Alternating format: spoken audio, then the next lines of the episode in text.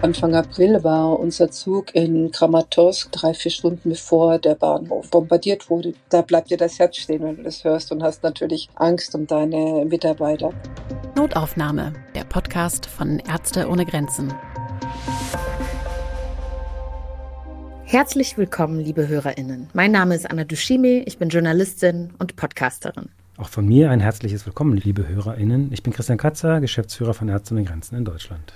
Unser heutiges Thema hat vermutlich viele von Ihnen, liebe HörerInnen, die vergangenen Monate sehr beschäftigt. Bei mir war es auf jeden Fall so.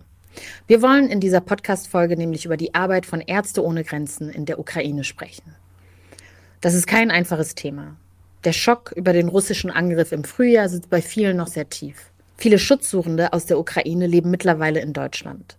Und gleichzeitig gehen auch immer wieder HelferInnen aus Deutschland für die humanitäre Arbeit in die Ukraine. Jemand, der darüber etwas erzählen kann, ist Anja Wolz.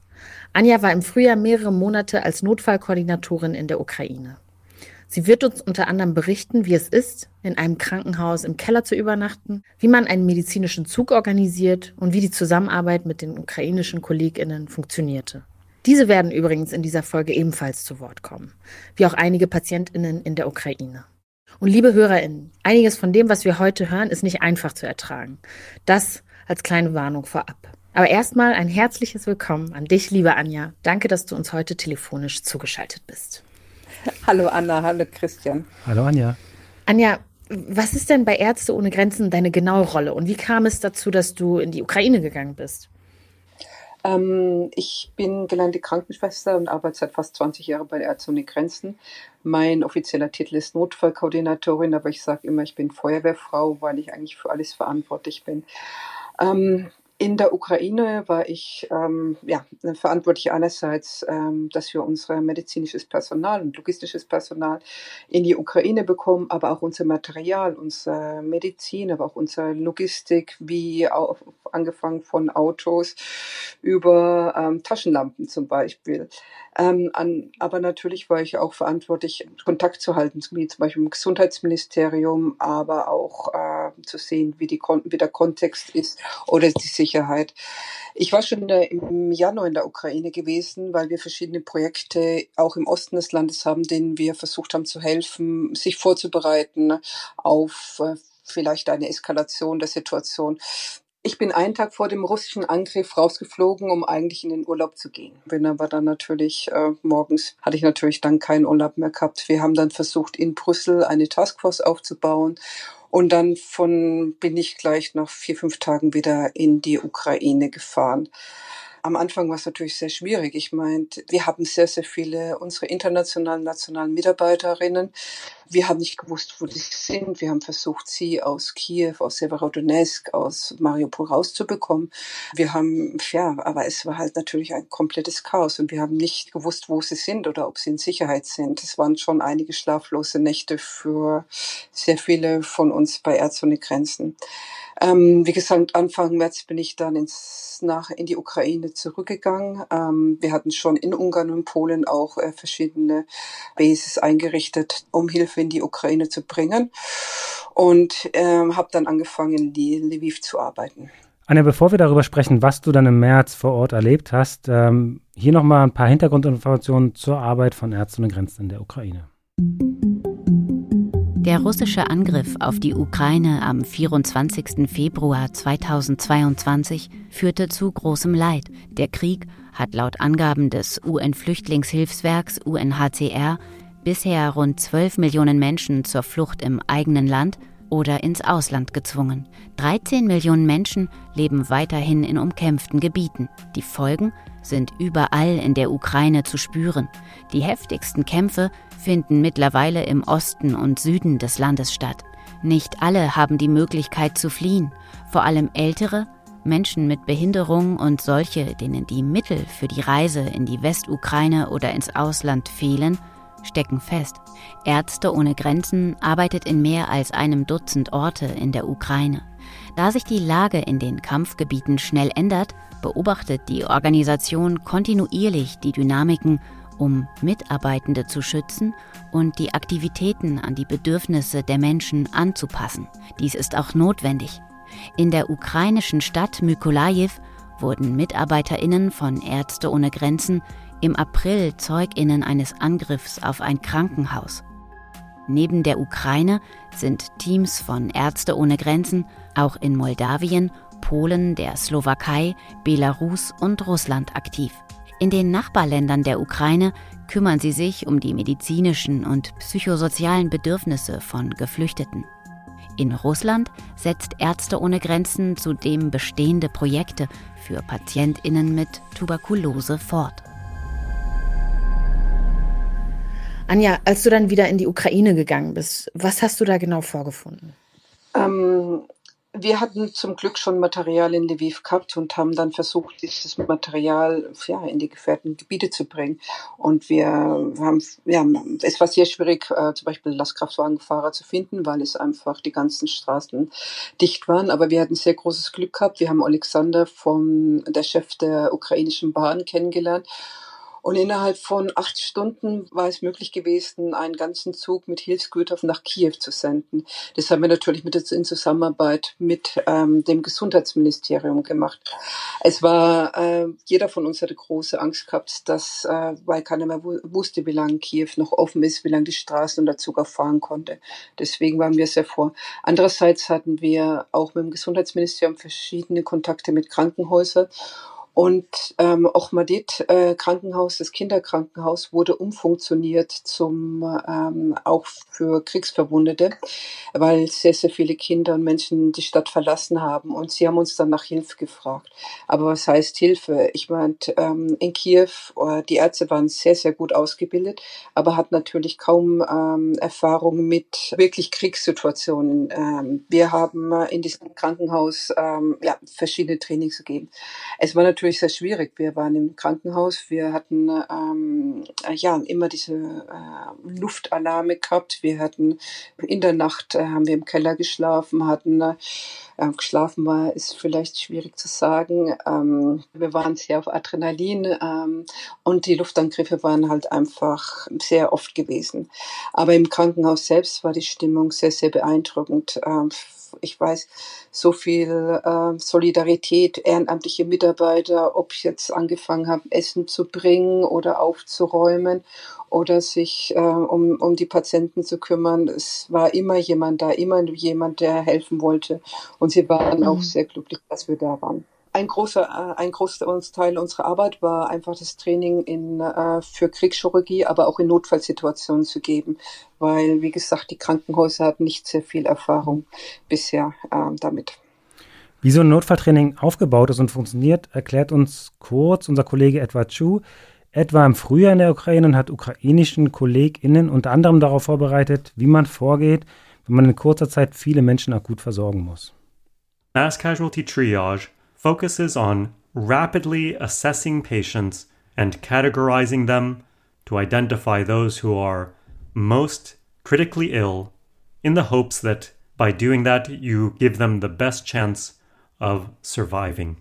You ask or observe some very quick elements, such as can the patient walk?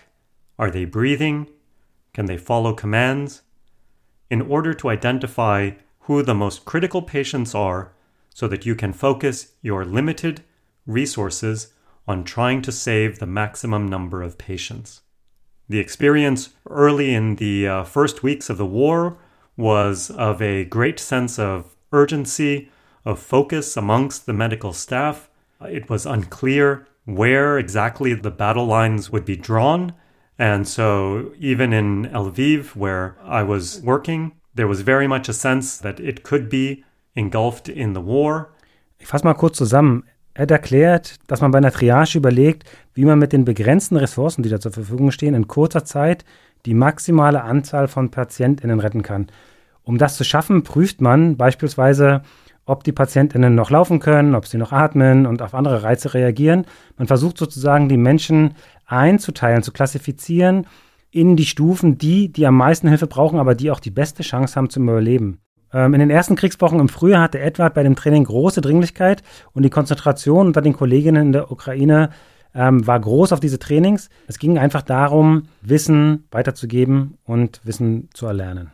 Das muss sich, glaube ich, so seltsam anfühlen, oder? Sich auf solche Katastrophen vorzubereiten. Und dann äh, gab es ja auch auf Kiew einen großen Angriff. Wie, wie habt ihr das erlebt, Anja? Es war komisch, ich war ja davor gewesen, wo wir in Café waren und dann kam ich zurück und es dort war komplett geschlossen gewesen.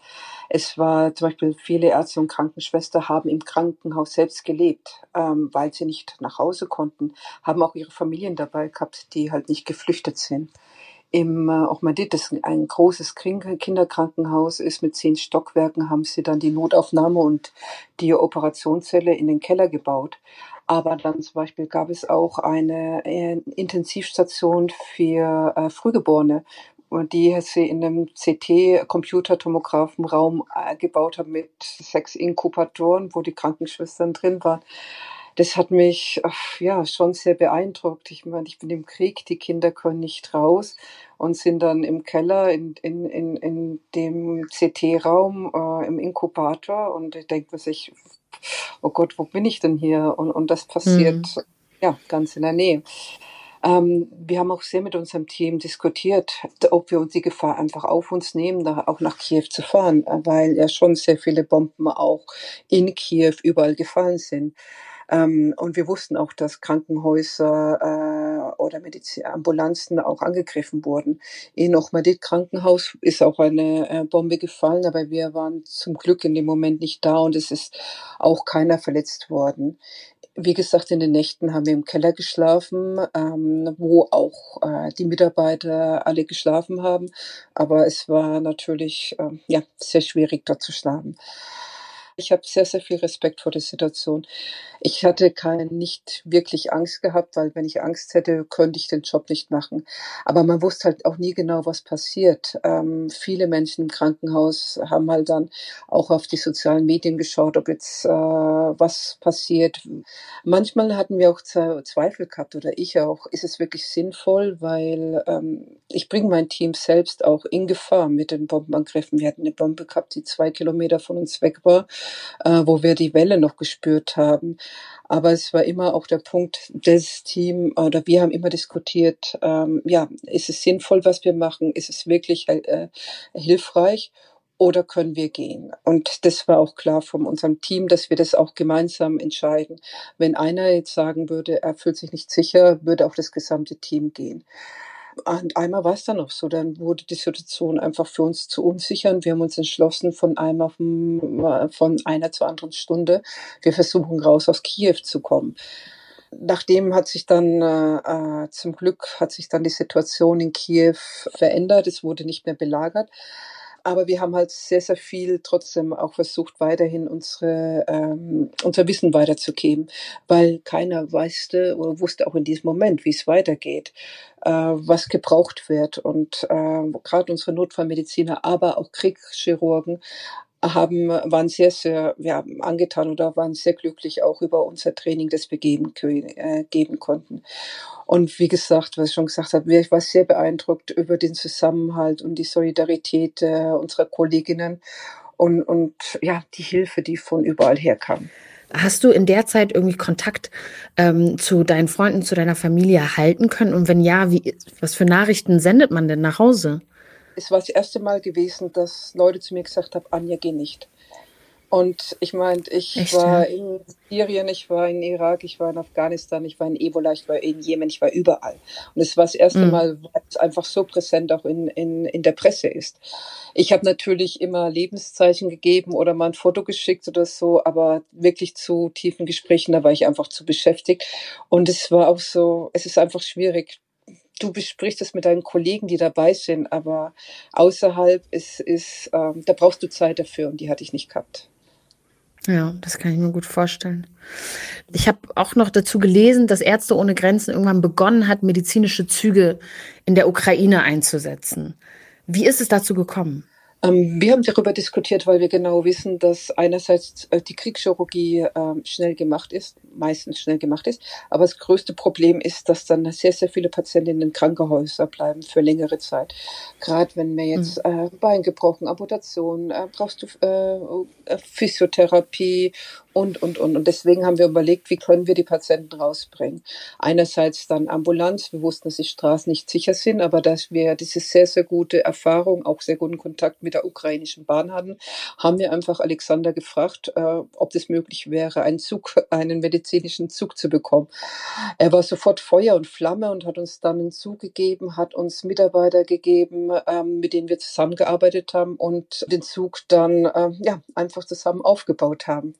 Wir haben natürlich mit dem Gesundheitsministerium äh, festgestellt und haben dann gesehen, äh, dass jetzt gesagt, zum Beispiel in Lviv gab es noch 2000 freie Betten.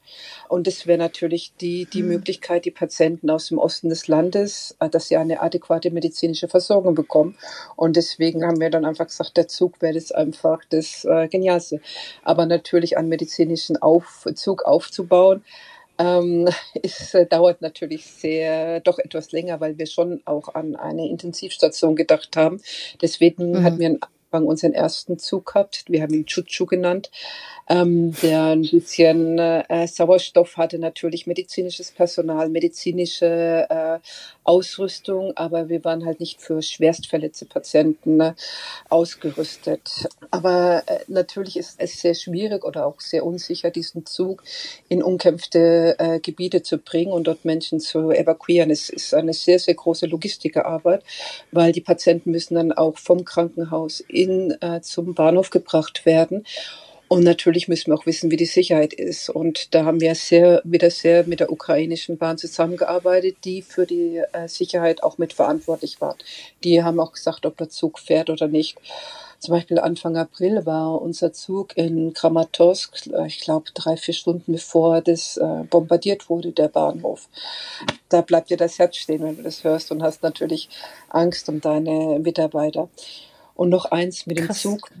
Wir haben mit dem Zug am Anfang ja schon natürlich was für Patienten, aber es ging dann auch zum Beispiel um Krebspatienten, die raus mussten. Aber dann ähm, haben wir zum Beispiel in Severodonetsk äh, ein Altenheim, die Patienten aus dem Altenheim evakuiert, weil, weil sie nicht wussten, wie die rausgekommen sind.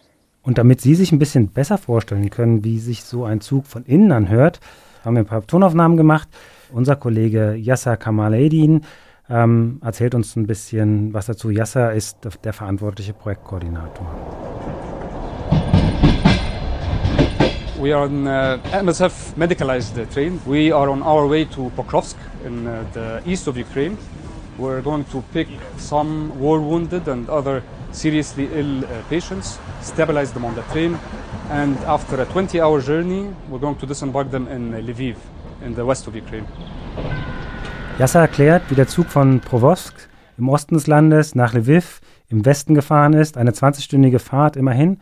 In dem Zug wurden die Kriegsverletzten und Kranken erstmal stabilisiert und dann später intensiver versorgt. Zurück zu dir, Anja wie gesagt, später, wir hatten erst unseren Chuchu gehabt und dann hatten wir einen Zug äh, mit einer eigenen Intensivstation, ähm, der doch äh, eigentlich, eigentlich sehr, sehr impressiv war. Also ich meine, den Zug mit der Intensivstation hatte ich noch nie gesehen. Wir hatten schon mal ein Boot gehabt mit der Intensivstation und ein Flugzeug, mhm. aber ich hatte noch nie einen Zug gesehen gehabt.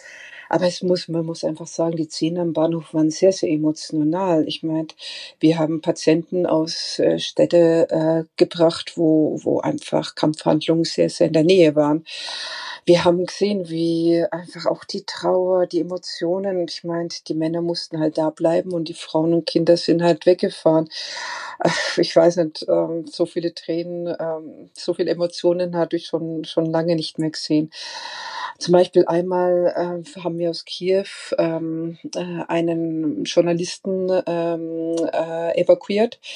Äh, und im Zug selbst haben dann auch die Ukrainerin erkannt, ähm, wer der, was es ein Journalist ist, was sein Kollege äh, ermordet wurde. Und sie haben sich bei ihm bedankt und wollten ihm irgendwie helfen, haben ihm Essen gegeben. Ähm, aber es ist Essen geben, es ist generell diese äh, an den Bahnhöfen oder auch Innenzügen, diese große Zusammenhalt. Äh, ja, es ist was ja, äh, ist unbeschreiblich. Ich meine, ich, wie wir im Zug waren, ich weiß nicht, äh, ich habe dann Kissen bekommen, ich habe eine Decke bekommen, ich, ich, äh, äh, ja, sie, sie haben sich, äh, die kümmern sich um alle. Und dann weiß ich noch einmal saß ich im Zug und dann, dann, äh, ich meinte, wir saßen nicht im Zug, wir saßen auf dem Boden. Der, der Zug war total voll. Die Frauen haben gerade ihre Männer verabschiedet, haben geweint und dann, dann fängt eine, fängt eine Frau an zu singen, Volkslieder zu singen. Und, und alle fangen an zu singen und, und du hast dann irgendwie die Katze neben dir sitzen und du denkst dir einfach nur so, oh mein Gott, ich will viel, viel mehr machen. Wir müssen viel mehr für diese Leute machen. Ähm, und zum Glück, sage ich immer, bin ich bei Ärzte ohne Grenzen, weil wir können reagieren, wir können ähm, wirklich dorthin gehen und, und machen, wo, äh, wo was gebraucht ist. Wir haben jetzt in der Ukraine nicht die größten Projekte und nicht überall, weil einfach äh, der ukrainische Staat, Gesundheitsministerium, sie haben sehr viele Ärzte, sind jetzt auch sehr, sehr gut organisiert, aber sie brauchen noch Hilfe. Und ich denke mir mit den kleinen Sachen, mein, die Projekte, die wir haben, sind nicht klein. Der Intensivzug ist nicht klein, aber es ist sind viele, viele Tropfen, die, die einfach ähm, ja, der Ukraine helfen und den Patienten und äh, äh, den Menschen dort. Anna, du hast gerade sehr eindrücklich von den Szenen am Bahnhof erzählt. Äh, wir haben ein kurzes Interview mit unserem Kollegen Dr. Emil Ali Baili äh, gemacht und Emil unterstützt uns bei der Koordination unserer Tätigkeit in der Ukraine. Hier ist der O-Ton dazu. 24 лютого е, я прокинувся з того, що почув дуже гучну сирену і чотири сильних е, взриви за вікном. Е, подивившись телефон, зрозумів, що почалась війна. Am 24. Februar wachte ich durch das laute Geräusch von Sirenen und vier starken Explosionen vor dem Fenster auf. Beim Blick auf das Smartphone wurde mir klar, dass der Krieg begonnen hatte. Für mich und meine Familie, wie auch für die Familien aller UkrainerInnen, änderte sich an diesem Tag das Leben komplett. До квітня місяця був на Західній Україні, там ми робили великі волонтерські проекти. І вже в квітні я повернувся в Київ, і мій друг.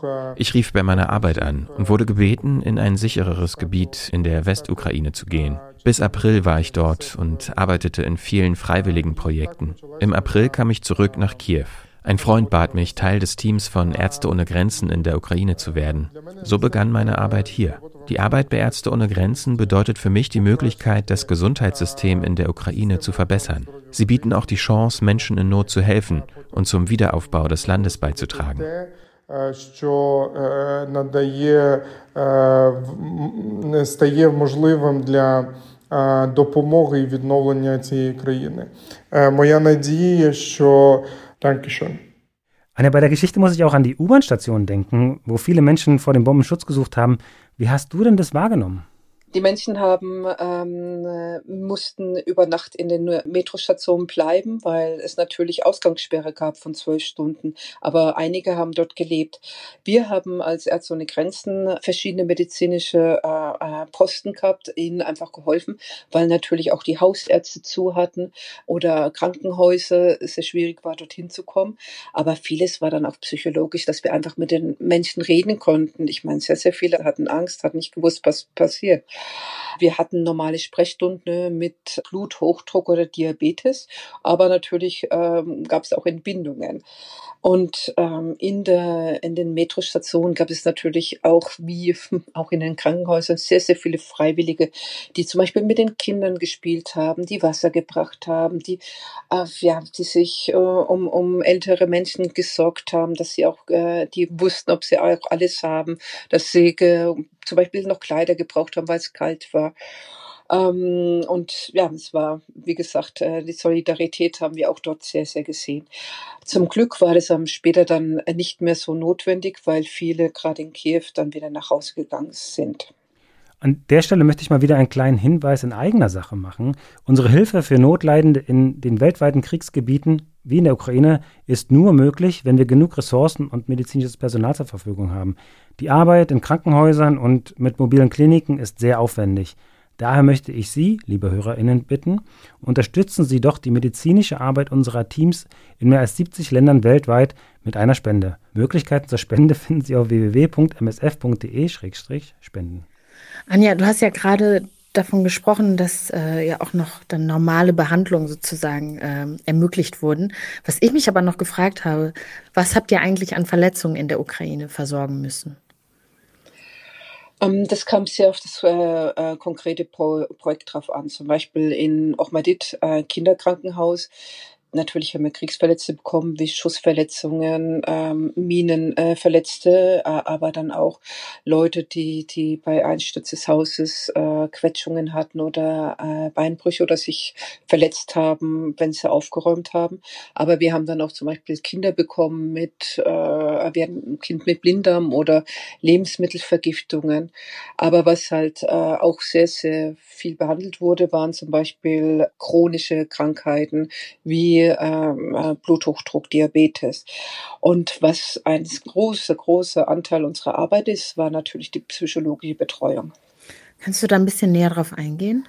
Ähm, eigentlich haben wir das schon am Anfang angesehen oder gleich gesagt, wir müssen viel mehr mit unserer psychologischen Betreuung machen, weil wir einfach wissen von unseren ganzen Erfahrungen, dass es einfach gebraucht wird von den Menschen, mhm. die einerseits in den Städten oder dann auch in den Metrostationen eingesperrt sind. Und ich meine, ich habe es dann auch gerade gesehen, wie dann die Kämpfe in Kiew und die äh, russische Armee ähm, zurückgezogen ist, als sind wir nach Irpin, Butscha, Hostomel gekommen.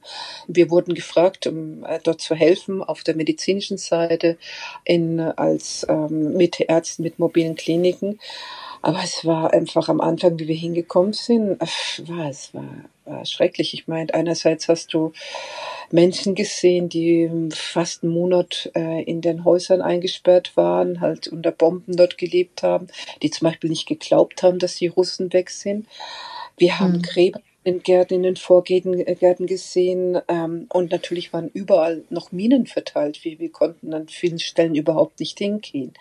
Wir haben dann mhm. angefangen, mobilen Kliniken ähm, ja einfach Hausbesuche zu machen und haben dort äh, ja einfach äh, Medizin gegeben, halt mit Arzt dann auch die Patienten untersucht, haben sehr viele Patienten auch dann nach Kiew gebracht mit einer, Beispiel haben eine Ambulanz gespendet, die sie dann dort benutzt haben. Ja, es waren halt einfach sehr, sehr harte, schlimme Geschichten, die wir dann auch gehört haben, weil jeder wollte reden. Jeder, äh, der uns gesehen hat und dann auch mitbekommen hat, dass ich Deutsch bin, wollte erzählen, was passiert ist, dass es nicht vergessen wird. Ich meine, angefangen, ja, wie gesagt, sie haben im Keller gelebt, nichts äh, essen gehabt, kein Wasser ähm, die in, es gab zwei Familien, die in der Schule gelebt haben. Über ihnen waren die russischen äh, Soldaten. Wenn die auf Toilette mussten, wurden sie von den russischen Soldaten ja, es gab sexuelle Belästigung, es gab sehr viel psychologischen Druck, äh, eure Kinder sind ja bei uns. Es gab einfach unbeschreiblich viel psychische Gewalt auch äh, gegen die Menschen. Aber wir, wir zum, hatten dann zum Glück die Möglichkeit, die äh, mobile Kliniken aufzubauen und auch äh, unsere Psycho äh, mit nationalen Psychologen haben wir dann auch gleich angefangen, dort zu arbeiten. Aber andererseits haben wir gesehen, ja, ich meine, das ist ähm, psychologische Hilfe ist nur ein kleiner Teil, wenn das von äh, ähm, ja eine Psychologin kommt. Wir haben davor schon diskutiert, einfach zu versuchen mit den sozialen Medien ganz einfach äh, psychologische Erste Hilfe äh, zu geben, zum Beispiel Atemtechniken, wenn man äh, zum Beispiel nicht schlafen kann, und haben dann versucht mit äh, haben es dann auch gemacht äh, mit dem Gesundheitsministerium zusammen ähm, ja verschiedene Kampagnen Kampagnen zu machen in den sozialen Medien äh, und Tipps zu geben, psychologische Ersthilfe. Und in Kiew selbst hatten die schon zum Beispiel eine psychologische Hotline, äh, mit denen wir auch zusammengearbeitet haben, wo dann auch Patienten anrufen konnten, wenn sie sich nicht gut gefühlt haben. Aber es ist schon sehr verwunderlich. In vielen Ländern ähm, wurde psychologische Hilfe ist im, wird immer sehr skeptisch angesehen, aber in der Ukraine selbst haben sehr, sehr viele Menschen haben einfach sofort danach gefragt und es gibt sehr, sehr viel zu tun dort. Anne, du hattest gerade erzählt, viele PatientInnen in der Ukraine haben uns davon erzählt, was sie erlebt haben. Ein Beispiel wollen wir dazu kurz hören, und zwar von Valentina Fedorovna Pazjuk aus dem Dorf Jahidne.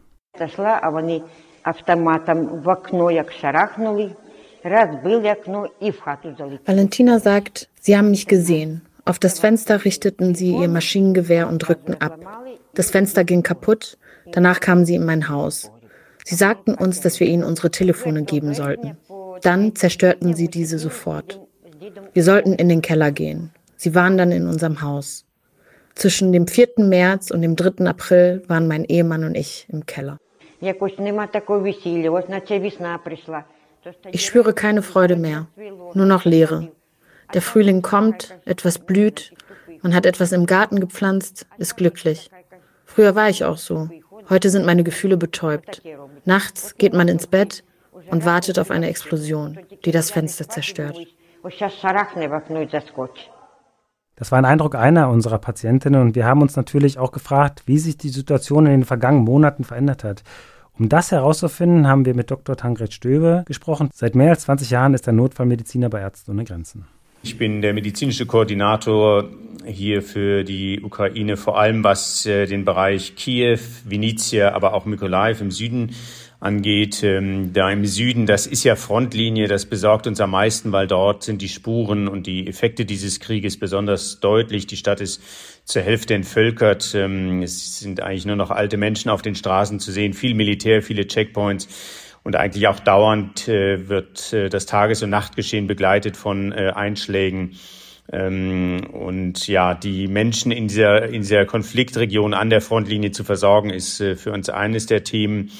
Ähm, wir versuchen sehr früh auch ähm, den Verletzten psychosoziale und physiotherapeutische Behandlung zukommen zu lassen. Das ist etwas, was hier in der Ukraine so noch kaum entwickelt ist. Ähm, des Weiteren ein wichtiges äh, Projekt für uns ist auch in Menschen, die stationär in Heimen untergebracht sind. Also hier reden wir von alten Menschen, von Dementen, von äh, äh, Menschen mit langen psychischen Erkrankungen, dass die in diesen Institutionen nicht bleiben können, weil sie beschossen werden, weil der Winter jetzt kommt, weil die äh, Stromversorgung, die die äh, Heizmöglichkeit, die Versorgung mit Nahrungsmitteln nicht mehr gewährleistet ist, diese Menschen zu evakuieren das ist sehr aufwendig, äh, weil sie natürlich an diese Institutionen gewöhnt sind und sie dann mit Ambulanzfahrzeugen erstmal ähm, zum Zug von Ärzte ohne Grenzen zu bringen, dann in den Westen und dann äh, mit weiteren Ambulanzfahrzeugen wieder in erneute äh, Institutionen zu bringen. Diese Betten zu finden, ist sehr schwierig, wird immer schwieriger. Also damit haben wir alle Hände voll zu tun. Das klingt echt ganz schön hart. Ich frage mich an dieser Stelle, wie sich die Arbeit von Ärzte ohne Grenzen generell im Laufe des Jahres verändert hat. Auch hierzu hat Tankred uns was erzählt. Einer der Schwerpunkte meiner ähm, Tätigkeit beziehungsweise dessen, was ich hier koordiniere, ist ähm, tatsächlich die psychosoziale Betreuung dieser schwerst traumatisierten äh, Menschen zu organisieren. Das heißt, im Krankenbett kurz nach der Verletzung. Diese Menschen sind ja, äh, ja, haben oft zwei Beine, einen Arm verloren, sind, äh, haben ein posttraumatisches Belastungssyndrom ähm, oder sind schon schwer depressiv und ihnen dort eine Unterstützung anzubieten, aber natürlich das Gleiche auch in der Physiotherapie, also mit ähm, moderner individueller Krankengymnastik diesen Menschen versuchen, äh, wieder ihre körperlichen Funktionen zurückzugewinnen. Natürlich ist das oft mit äh, Prothesenannahmen äh, verbunden und ähm, ja, also diesen Menschen sprichwörtlich wieder auf die Beine zu helfen, das ist das große Ziel und da arbeiten wir ähm, mit einem Team in äh, Vinizia, in Kiew, und ähm, wissen, dass diese Arbeit eine ganz langfristige auch sein wird. Ähm, wir wissen nicht, wie dieser Krieg sich entwickelt, aber es sind jeden Tag kommen hunderte neue Verletzte hinzu. Also das ist noch überhaupt nicht absehbar, dieser, dieser große ähm, Anteil an Schwerverletzten, die alle auch zu behandeln. Also das ist echt schwierig mit anzuhören zum Teil und ähm, ich kann mir gar nicht vorstellen, wie das ist, das äh, vor Ort zu erleben. Anja, wie kann man sich dann nach solchen Erfahrungen eigentlich das äh, Wiederankommen in Deutschland vorstellen?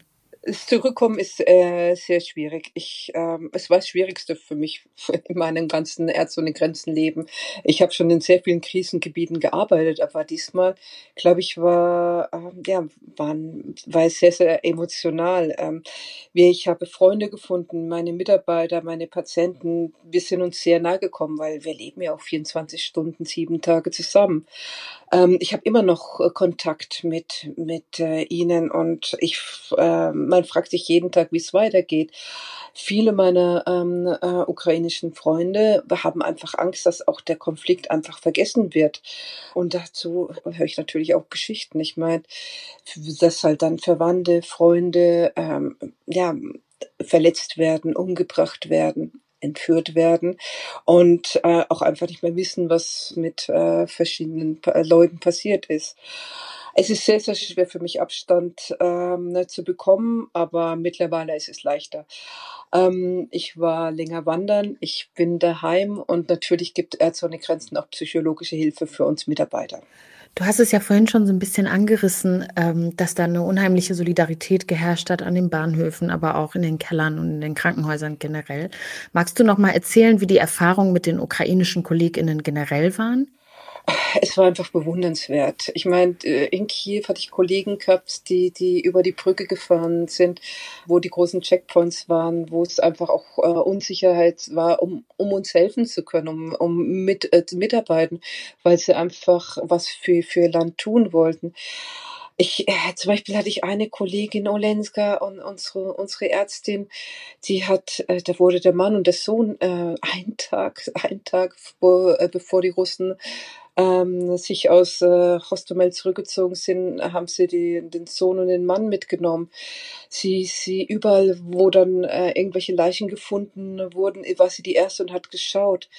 Ähm, ob das ihr Mann oder ihr Sohn ist. Zum Glück wurde der Mann äh, in, äh, kam er zurück, aber sie, sie weiß bis heute nicht, was mit ihrem Sohn passiert ist.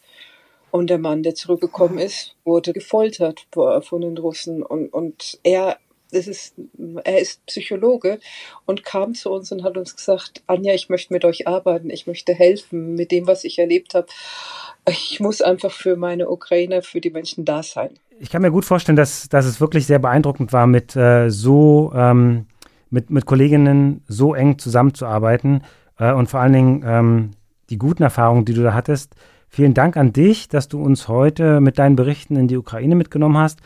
Auch ganz vielen Dank an Tankred und die verschiedenen Menschen in der Ukraine, die uns von ihren Erfahrungen berichtet haben und zu diesem Podcast beigetragen haben.